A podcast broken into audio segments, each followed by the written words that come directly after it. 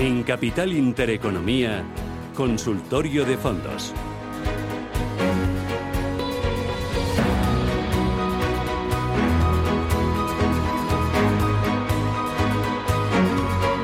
Con Iñaki Palicio. Iñaki, ¿qué tal? Buenos días, bienvenido.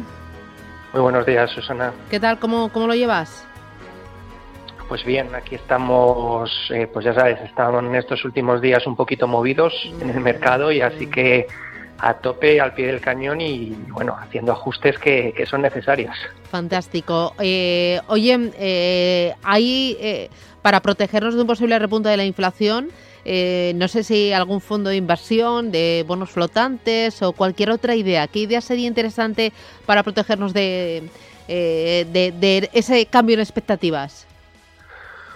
Pues mira, yo creo que, que lo, tampoco tenemos que, intentar eh, hacer, em, digamos que florituras eh, exageradas en las carteras, ¿vale? Nosotros pensamos que hay que hacer ciertos ajustes referentes a la parte o al sesgo de renta variable de las carteras, ¿vale? Quizás ajustar un poco el posicionamiento sectorial hacia sectores que se puedan ver beneficiados por un incremento en la inflación y luego en la parte de renta fija nosotros creemos que hay que seguir ajustando las carteras un poco como, como venimos diciendo en los últimos meses, ¿vale? Duraciones de corto plazo.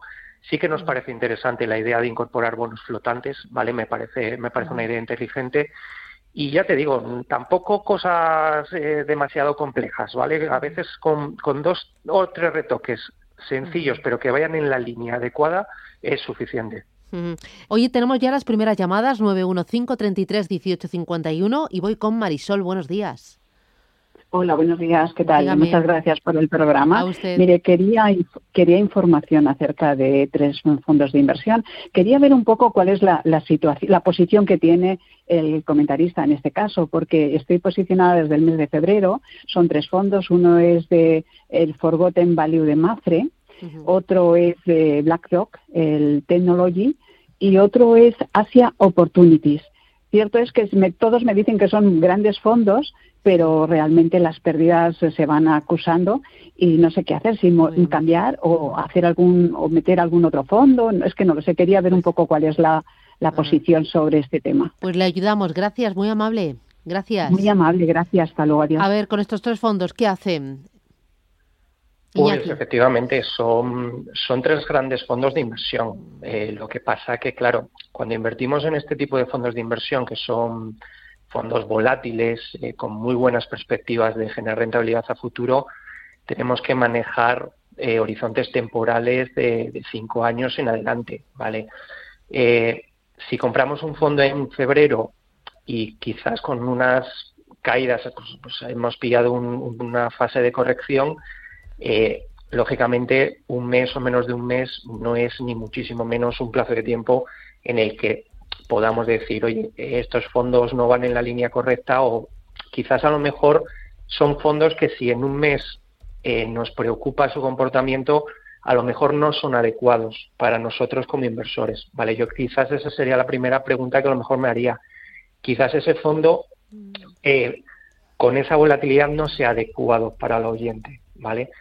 Dicho esto, eh, a mí personalmente, especialmente el Asian Opportunities y, especialmente el fondo de BlackRock de tecnología, me parecen dos grandísimos fondos de inversión eh, para que una persona que tiene un perfil agresivo, que tolere algo de volatilidad, pueda tener eh, a largo plazo en la cartera. ¿vale? Incluso te diría que estas correcciones son momento para ir picoteando un poquito y tomando posiciones, ¿vale? Es decir, eh, aquí el tema va por separado, ¿vale? Por un lado, a lo mejor, eh, si nos preocupan las caídas que ha tenido este tipo de fondos en un mes, a lo mejor es que no es un fondo adecuado para mí, ¿vale? Esa es, esa es la clave quizás de, la cuestión. Eh, voy con consulta eh, a través del 609-224-716. Dice, por favor, ¿cree que es adecuado para un joven como forma de ahorro el fondo naranja SP500 de ING y el de Fidelity Fund también de ING? Bueno, de Fidelity Fund habla, habla muchos, ¿no? Eh, habrá de tecnología global, de eh, Asia. Claro, mm, Fidelity, una de las grandes ventajas que tiene es que es una gestora que tiene muchísima variedad de producto y nos permite hacer una gran diversificación de la cartera. yo quizás para alguien que es joven y pueda, pues eso, tiene por delante años, ¿no? Para ir ahorrando, para ir haciendo cartera de inversión, yo daría un pasito más. el fondo, por ejemplo, el naranja SP500 al final es un fondo totalmente ligado al comportamiento de un SP500 que ya sabemos en qué niveles está.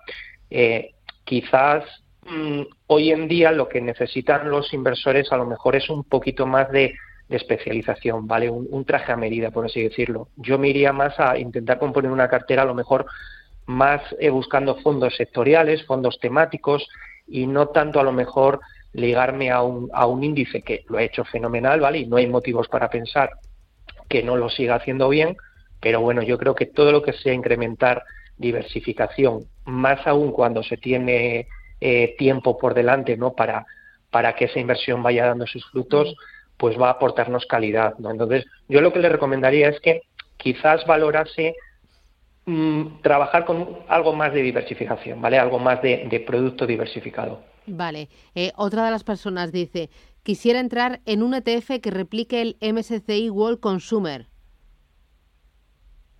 Eh, vamos a ver. ¿Tú em, prefieres ETFs o fondos de gestión activa?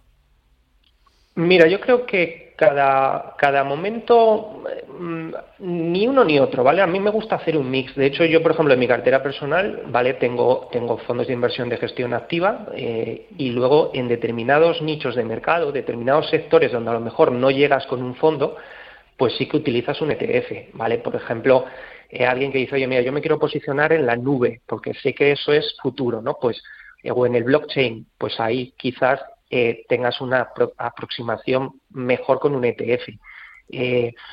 creo que ambos productos se combinan perfectísimamente en una cartera, ¿vale? dicho esto, nosotros, por ejemplo, para replicar el MSCI World, sí que tenemos, por ejemplo, hay un ETF de Amundi que, funciona muy bien, eh, tiene sobre todo liquidez y volumen, ¿vale? Que es lo que le pedimos a un ETF, porque damos por hecho que luego la, réplica, pues bueno, si es una buena casa y lo hacen bien, pues lógicamente la réplica va a ser casi exacta, ¿vale? Entonces, yo le recomendaría que le echase un vistazo a Mundi, porque ahí podrá encontrar eh, pues, pues oferta en lo que en lo que está buscando. Muy bien. Voy ahora con eh, notita de voz, ¿no? Oyente. ¿Se llama el nombre? Antonio, buenos días, Antonio. Hola, ¿qué tal? Buenos días y muchas gracias por el programa. A usted, gracias, eh, dígame. Una preguntilla, yo, mm, yo tenía un fondo de inversión de BlackRock de tecnología, el BGW World Tech eh, A2 creo que era, y bueno, y había como una buena ganancia eh, hasta que ha empezado el Nasdaq a bajar, y lo he cambiado a uno de China, eh, de, de, de, JP Morgan, el, el Gran China que invierte tanto China como Taiwán como Hong Kong, creo recordar. Lo he hecho con el criterio de pensar, bueno, de que, de que eh, en el caso de la parte del cambio geográfico no solamente está invirtiendo en tecnología, sino en otros sectores también, eh, en estos países asiáticos, ¿no?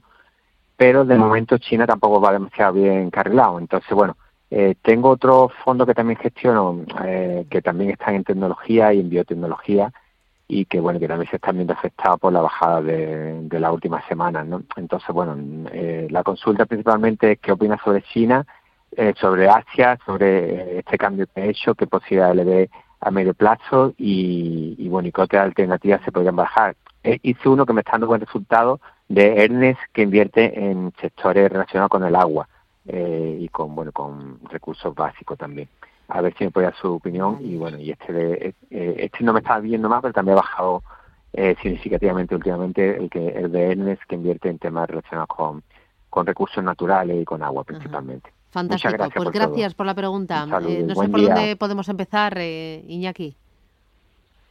Yo creo que es un pequeño consejo, ¿vale? Que creo que va a ser útil para, sobre todo, cómo, cómo intentar afrontar estos momentos de correcciones, ¿vale?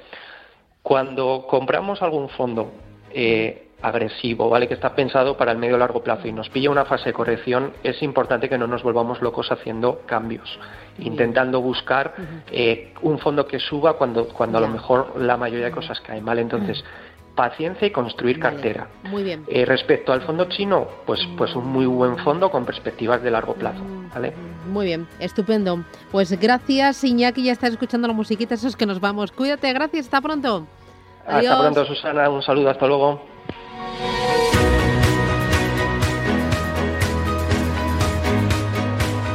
Empresas, mercados, finanzas. Capital Intereconomía.